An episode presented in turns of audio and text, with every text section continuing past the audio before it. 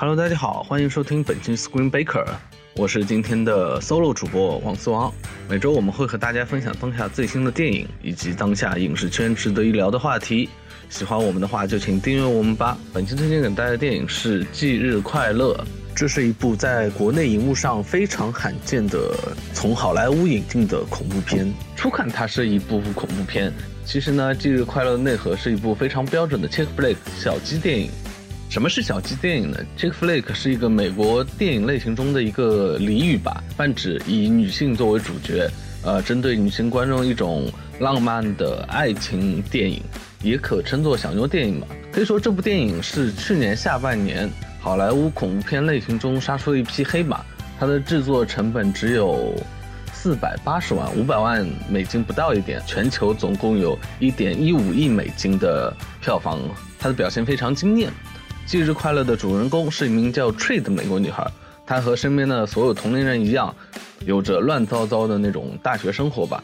她被困在了她生日的当天，被一名戴着恐怖面具的杀手杀害了。Tree 呢，在这一次次的被杀循环中寻找这名杀手的蛛丝马迹。关于困在时间循环中的电影有很多，呃，比如说像西班牙那部电影《超时空罪恶》，又比如呃恐怖游轮。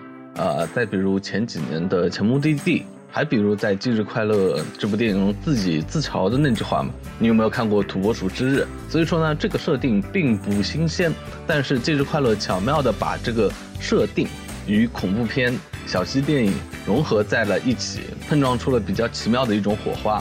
嗯，女孩 Tree 一开始并不知道谁是凶手。天黑请闭眼，杀手睁眼，杀手请杀人。嗯，什么鬼？女孩却列出了一个长长的名单，用排除法一一排除可能和她有仇、可能想会想杀了她的人，比如追她的同校大男孩、同宿舍楼的塑料姐妹花寝室长，还比如和她有一腿的谁谁谁的谁谁谁，是吧？哎，不多说，再多说会有点剧透吧。嗯，而在这个过程中呢翠也不断发现自己身上问题，修复他一团糟的大学生活，比如和父亲僵硬的父女关系啦。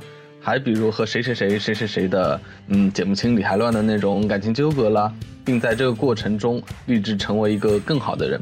这其实就是小鸡电影的一个模式和套路嘛。在前半段不断惊吓观众的同时，后半段则呈现出一种励志积极的成分，从中还不缺乏一些搞笑和幽默的桥段。所以吧，在我看来。《忌日快乐》本质上是一部喜剧片嘛？关掉，关掉，我受不了了！不是说好要做彼此的天使吗？干嘛要这么吓我？哎，如果你能接受《忌日快乐》的这种恐怖设定的话，像风扇一样的宝宝们，请迅速撤离战场。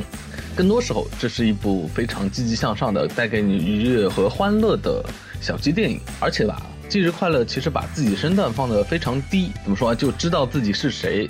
只是一部小成本的恐怖片，在土拨鼠之日的肩膀上，对想出这个 idea，对吧？嗯，他并没有把自己捧得非常的高，比如呢，逃出绝命镇和 Get Out，是吧？嗯，忌日快乐的自嘲和娱乐消费的定位，我觉得是非常准确的，我也是非常欣赏他这一点的。嗯，还有呢，如果你是一名比较资深的恐怖片影迷的话，你还能在忌日快乐中找到许多对。经典恐怖片的致敬，比如寝室墙上贴着的电影海报，有有约翰卡彭特的恐怖电影《Daylight》极度空间，呃，这是一部我非常喜欢的反乌托邦电影，还有裘德洛主演的《Ripper Man》重生男人的海报等等等等。所以挖彩蛋做笔记，对忌日快乐来说也是非常有趣的。当然，技术快乐也不说没有任何缺点。影片最大的一个问题就是，虽然影片告诉了你女主角 Tree 困在了这一个 circle 这个循环里面，但没有去解释这个循环是怎么来的。Tree 通过一系列的行为，最终解开了这个 circle。然而，在 Tree 抓到这个元凶。